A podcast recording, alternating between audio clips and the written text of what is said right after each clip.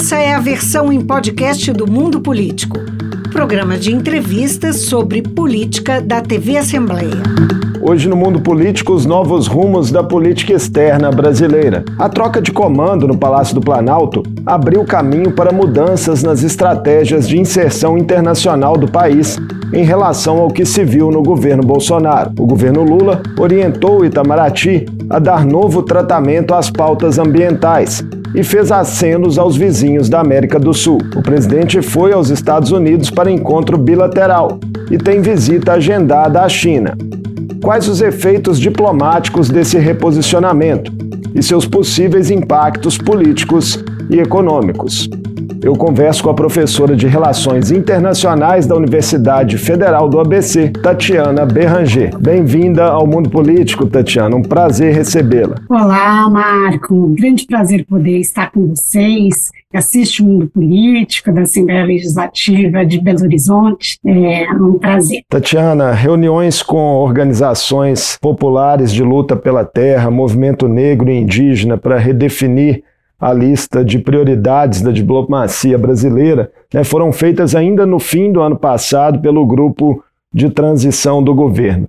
Esses temas e a reafirmação de compromissos com a pauta ambiental, né, que foi orientada claramente por Lula nesse início do novo mandato, impactam de que forma na imagem do país? É, a gente sai de um momento histórico da política externa brasileira em que havia muitos conflitos com vários países, né, em especial com Europa e Estados Unidos no que tange a pauta ambiental, havia um afastamento dos latino-americanos e de toda a política de integração regional. É, é uma retomada, e uma retomada que é uma, re, uma reposição do Brasil internacional. E ela não é aquela simples reposição, inflexão, talvez como tenha sido um giro e uma inflexão muito importante durante os governos Bolsonaro, né, no que tange a tradição da política externa brasileira, de defesa do multilateralismo, é, de defesa dos direitos humanos, e, etc. Então, é, é tanto resgatar a tradição, mas ir muito além. Né? Acho que a promessa se coloca e que havia uma expectativa internacional. Né? Não foram umas eleições que ninguém assistiu, que só o Brasil estava dividido e pensando. O mundo inteiro olhou para as eleições brasileiras para entender qual seria o futuro e qual seria a expectativa que se colocaria não só para as forças progressistas, para a democracia mundial? Acho que era isso que estava em jogo, mas para as questões ambientais e de sustentabilidade, que cada dia se tornam mais fortes. Né? Então, o Brasil vai sendo aí um, um locus, um centro importante desse, desse processo de transformação da economia política internacional no período recente. Acho que é um pouco de, de, esse o ponto de partida, né? Essa expectativa internacional e o conflito doméstico, né? A polarização e etc. Em linhas gerais, antes da gente falar bastante sobre o futuro, mas qual foi o Brasil na cena internacional que Lula herdou? Tem ali pelo menos quatro pontos né, dessa, dessa cena internacional. Então, um certo desgaste e uma marca sobre um país que não respeita o meio ambiente e os povos originários, né, o desmatamento e toda a política agressiva de porte de armas e de avanço, como a gente está vendo agora, do próprio garimpo, né, da mineração e do extrativismo como um todo. Esse, essa foi uma, uma das principais marcas que fazem, de certa forma, ruir a imagem tradicional do Brasil, uma imagem que vinha e que, que era muito construída como responsabilidade nesse ponto, desde da ECO 92, pelo menos. Questão é, importante né, de uma pauta de reindustrialização, desindustrialização brasileira, né, de, enfim, de, de, um aumento da própria dependência em relação à exportação de commodities. Então, a pauta de exportação que o Brasil tinha até 2016 com a Argentina é totalmente revertida, né, e perde-se muito espaço para essas exportações. E tem também, então, todo um afastamento da região e conflitos, principalmente com os Estados Unidos, com China, um afastamento né, que estava também com a África, mas da própria posição que o Brasil tem nos organismos multilaterais, acho que em especial na ONU e nas agências né, é, do sistema multilateral. Então, esse é o legado, legado de conflito, de afastamento, eu diria assim, de uma certa decadência do Brasil, enquanto um país que defende o multilateralismo, que luta por justiça e igualdade, se coloca até como um país intermediário, muitas vezes, em resolução de conflitos, mas também entre o conflito dos, entre as grandes potências e os estados dependentes. Né? Então, essa marca do, de, um, de, um, país que vai lutar né, pela justiça e pela igualdade no sistema internacional. Esse é o legado, esse é o grande desafio né, de, de conseguir reverter, de conseguir reposicionar o Brasil. As escolhas de Mauro Vieira, Tatiana, ex-chanceler, né, no governo Dilma para voltar ao comando do Itamaraty, e da embaixadora Maria Laura da Rocha para o posto de secretária-geral do Ministério das Relações Exteriores. Aí um ineditismo, né? Primeira mulher é, no segundo posto de comando da pasta ali.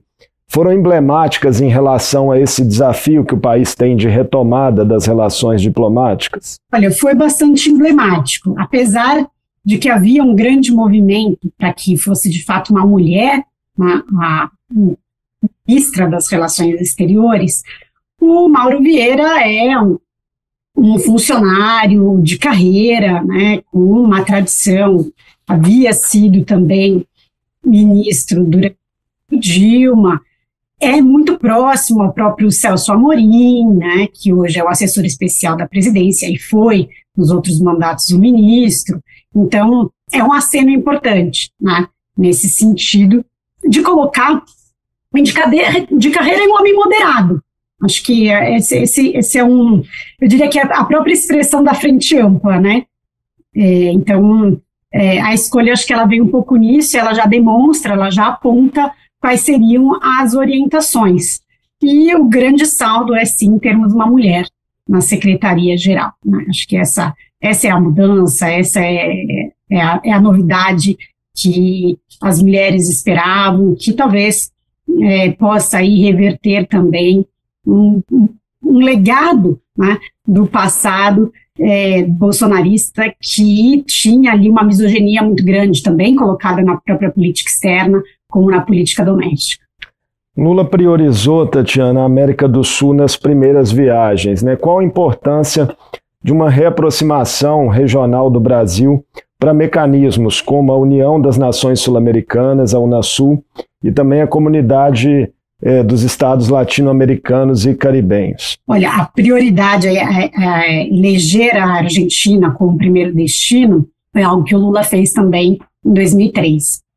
Ela é super acertada, porque é o parceiro mais especial, mais próximo, que está faz parte do principal agrupamento, do principal bloco regional, não só econômico, como também político, que é o Mercosul, né?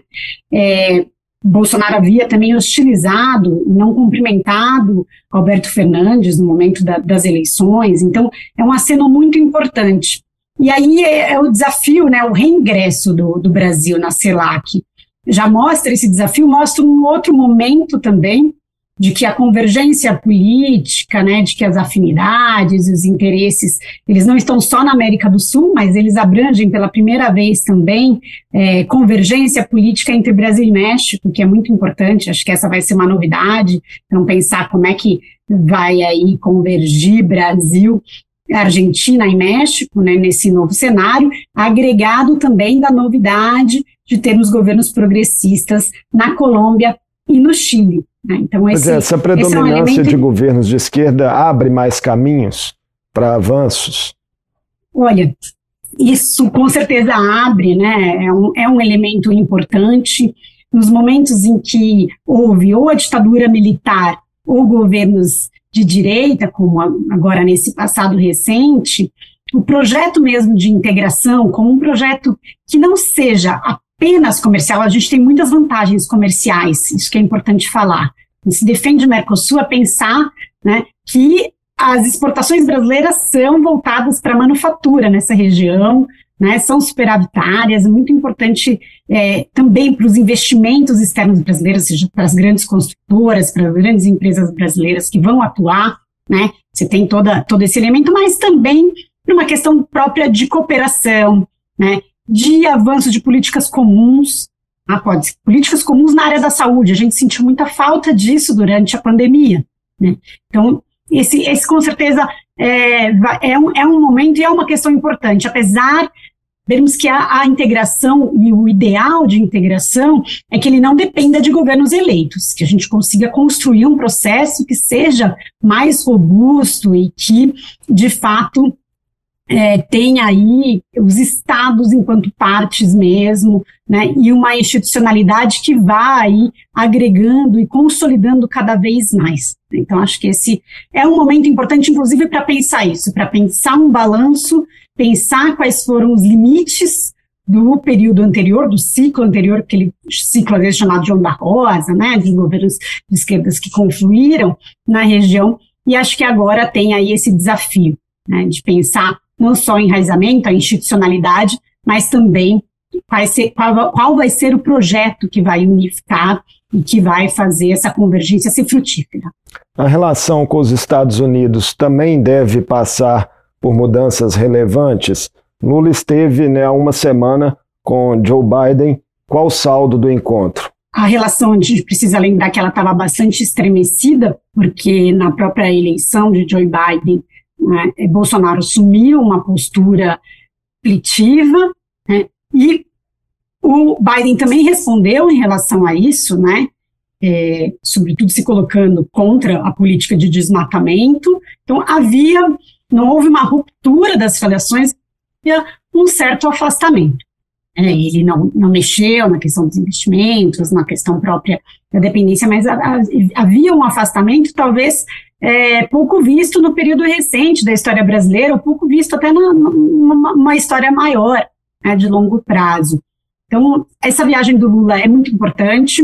Acho que os dois, enquanto governo, convergem sobre como combater a extrema-direita nos, nos, nos, dois países, foram acometidos né, das mesmas cenas da invasão do Capitólio e do 8 de janeiro aqui é, no Brasil, mas o saldo talvez mais positivo, né, é, primeiro é esse reconhecimento do Estado brasileiro enquanto uma liderança regional, uma possibilidade de interlocução, né, Lula foi ali falar contra também o embargo é, contra Cuba, né, e outras pautas que são históricas da política externa brasileira, mas é, sobretudo, a cooperação em relação à sustentabilidade e o aporte dos Estados Unidos agora para o Fundo Amazônia. Acho que esse foi o principal saldo para o Brasil, para que exista, de fato, fontes de financiamento para conseguir trazer um desenvolvimento sustentável para a região amazônica.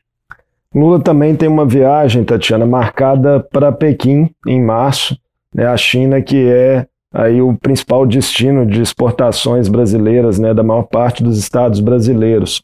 No momento de crescente tensão entre Estados Unidos e China, qual lugar que o Brasil pode ocupar aí? Diante dessa tensão entre Estados Unidos e China, tenho falado que eu acho que a melhor estratégia, primeiro, o Brasil ter um projeto, o projeto de desenvolvimento brasileiro, o que ele pretende, e aí como é que ele vai se inserir diante desse quadro, desse conflito penso que aí cabe muita, muito jogo de barganha, né? Então, a quem ele vai se, de quem ele vai se aproximar, quais são os principais interesses e o que ele quer rever, reverter para si. É, também com a China, igualmente, houve conflitos, né, equipe governamental do Bolsonaro, em especial a família, né, é, fez muitos discursos sinofóbicos, né, no, na época da Covid, em outros momentos. O próprio Depois chanceler Ernesto um... Araújo, né, esse chanceler, chegou a falar em vírus chinês. Exatamente. Isso chegou a, a estremecer as relações, mas também não houve rupturas e houve uma percepção da importância econômica e que isso deveria ser mantido, né? E como é que ia ter uma pressão interna, né? O próprio agronegócio, de vários setores importantes no Brasil que tem esses laços econômicos que você já mencionou. Então, acho que a agenda ela não é simplesmente econômica nesse caso. ela tem essa importância, né? Provavelmente vai uma comissão empresarial junto, e, e há, há, muitos avanços, mas acho que há muito, muito espaço, é, atividades de cooperação, né? O Brasil e China são parceiros estratégicos, então, de pensar mesmo a cooperação na área da saúde, de pensar cooperação na área de tecnologia, de ciência, né? E também cooperação enquanto uma aliança internacional, por exemplo, para a reforma do Conselho de Segurança da ONU, para é, democratização de várias instâncias, né? Acho que tem aí um processo importante. Eu acho que nisso a China é uma aliada importante da, de uma política externa que seja altiva, que nos coloque numa outra posição. O presidente Lula também tem dado declarações, Tatiana, a respeito do conflito na Ucrânia, né, que segue, e algumas dessas declarações são consideradas, de certa forma, polêmicas por parte de alguns analistas, e observadores pelo tom neutro. Lula parece tentar se posicionar como um ator aí capaz de mediar conflitos. Qual o plano de protagonismo do presidente com essa postura e se ela pode trazer resultados co concretos? Primeiro, eu acho que ela é uma, uma política quase tradicional da, da atuação brasileira, né? A questão da neutralidade é, a questão da defesa da autodeterminação dos povos, da paz, né? Essa é uma, uma tradição. Então, é, o espanto de alguns com isso é que talvez seja um equívoco, né? Acho que a posição que o Lula e o Celso Amorim já defendiam no, no período das eleições, ela segue, né? Tem uma questão de conseguir entender qual foi o movimento da OTAN e dos Estados europeus né, para a geração da própria guerra, e depois também você pode, primeiro em primeira instância, né, é, culpabilizar, de certa forma, sim, né, a, a própria OTAN e a União Europeia, mas também condenar a invasão. Né? E isso é, é uma posição cabível e é uma posição importante. E o Brasil tem as credenciais, é por isso que foi considerado né, a possibilidade de, do Brasil ser o sexto membro permanente logo na formação da própria ONU, isso sempre é um flerte, e o Brasil tenta, sempre que possível, se colocar nessa posição de intermediador exatamente pela tradição histórica e pela posição que se coloca aí como um Estado intermediário também entre o que são grandes potências e que são estados dependentes mais débeis do que o Brasil ainda. Nesse ponto, eu acho que é um protagonismo importante, mas que ele tem aí um desafio muito grande de se concretizar, ou seja, né, de que o Brasil seja de fato intermediador que vai chegar a uma solução pacífica de uma guerra que já está aí, né, é, completando seu um ano e que tem é, muitas questões que não são simples né, de se chegar a um acordo sobre não só a retirada, mas como é que vai se dar esse certo isolamento e essa certa atuação que a OTAN vem fazendo, que também não demonstra recuo, né? Então, é um impasse muito grande. Mas acho que é um desafio importante, é um protagonismo, uma vontade é, que só traria ganhos para o Brasil do ponto de vista da sua projeção, do ponto de vista da sua, da sua tradição, mas tem que ser hábil aí para, de fato, não assumir nenhum dos lados e manter né, as, tanto as relações comerciais e políticas com os dois lados. Tatiana, você citou né, a reforma do Conselho de Segurança da ONU com a possível inclusão do Brasil como uma demanda antiga do Itamaraty, né, que sempre defendeu aí maior participação dos países emergentes. Será que a conjuntura de momento global é propícia é, para essa demanda avançar? Todo ano que vai ter a discussão sobre né, é, a, reforma ou não, a democratização, ou enfim, a revisão, é sempre quando tem, né, agora seria 2025, quando tem um novo aniversário é, da, da criação da, da ONU, espera-se essa possibilidade. Essa campanha permanente até, né, o nome que tem, um, que, que se dá até um livro, que resume um pouco a, como é que o Brasil apresenta essas credenciais e esse elemento eu diria que é uma tática importante, né? Ela nem está só na ONU, como ela vem desde a, desde a Liga das Nações. Ela pretensão é, tanto da burocracia de Estado brasileira, do Itamaraty, né? Como mesmo de setores próprios da, da, da burguesia brasileira de almejar ser primeiro mundo, né? Mas também tem essa marca é, da democratização, da defesa do multilateralismo e etc. Então, a campanha em si, ela acaba envolvendo uma série de questões que nem sempre é só a reforma que está em jogo, né? E a entrada do Brasil, mas é, toda, toda a função, toda a estrutura, todos os propósitos e aquilo que se pode colocar. Né? Em 2005 houve muita expectativa sobre isso, o Brasil atuou com diversas coalizões, né? criou coalizões com outros candidatos e tinha aí uma grande expectativa.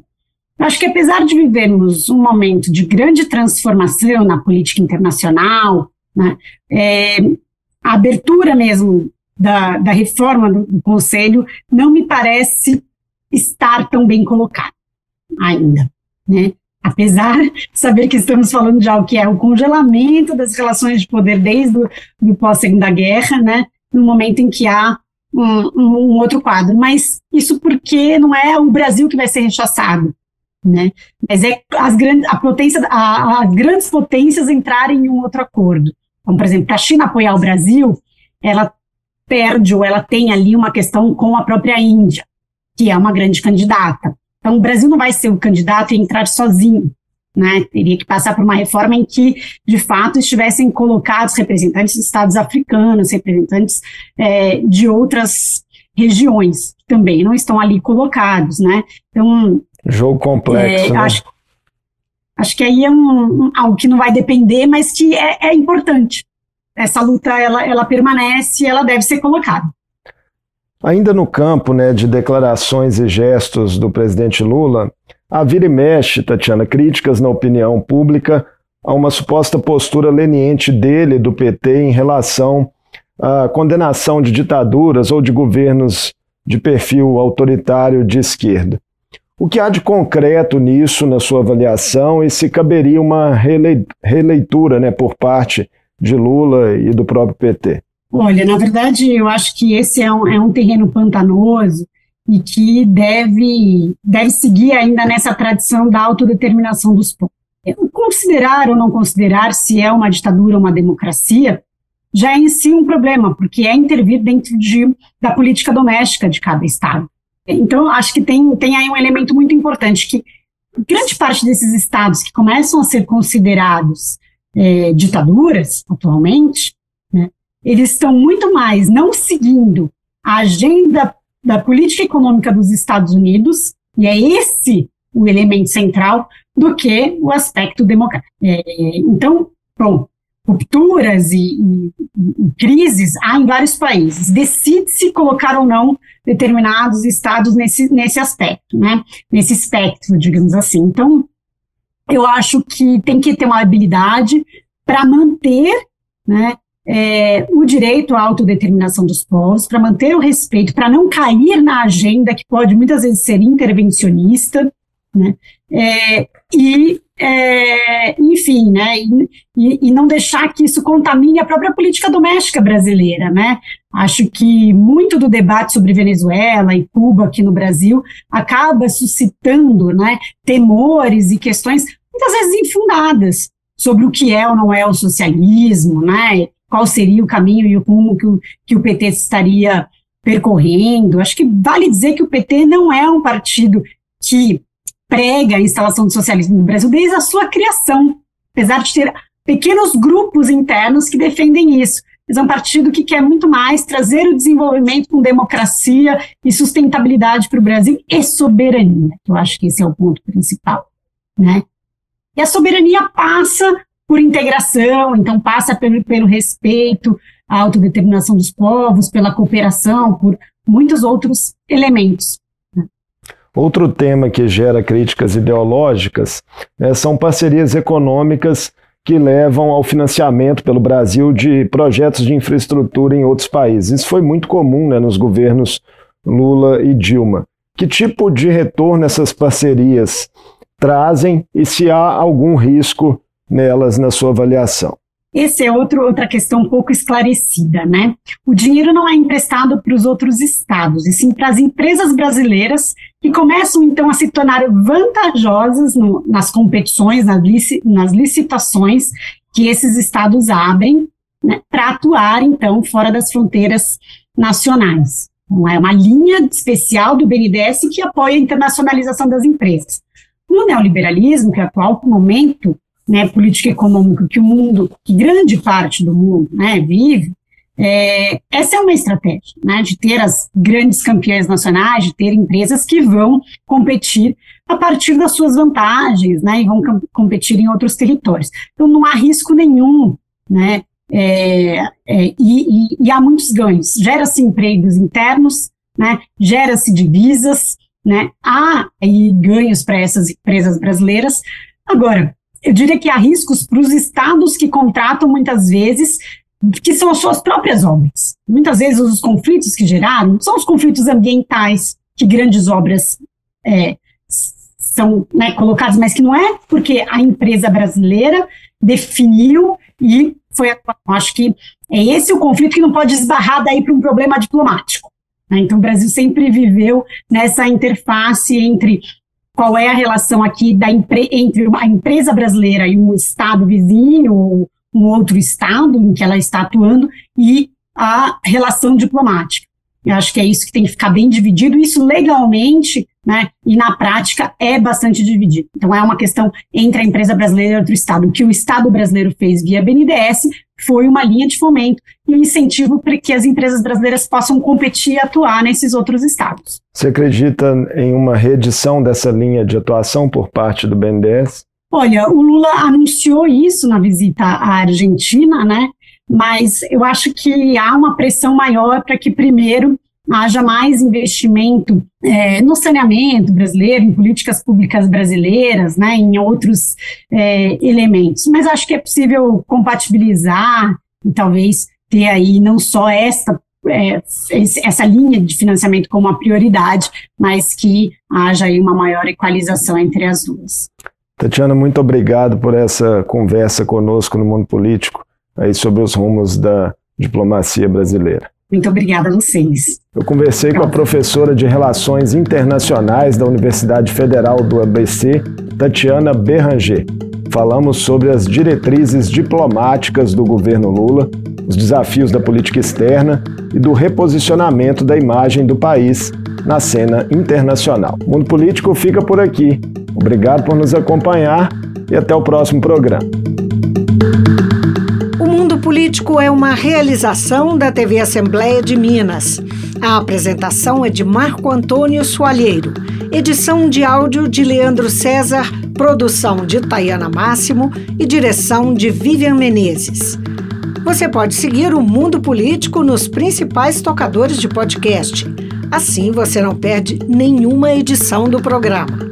Para ver essa entrevista e outros conteúdos da TV Assembleia, acesse almg.gov.br/tv.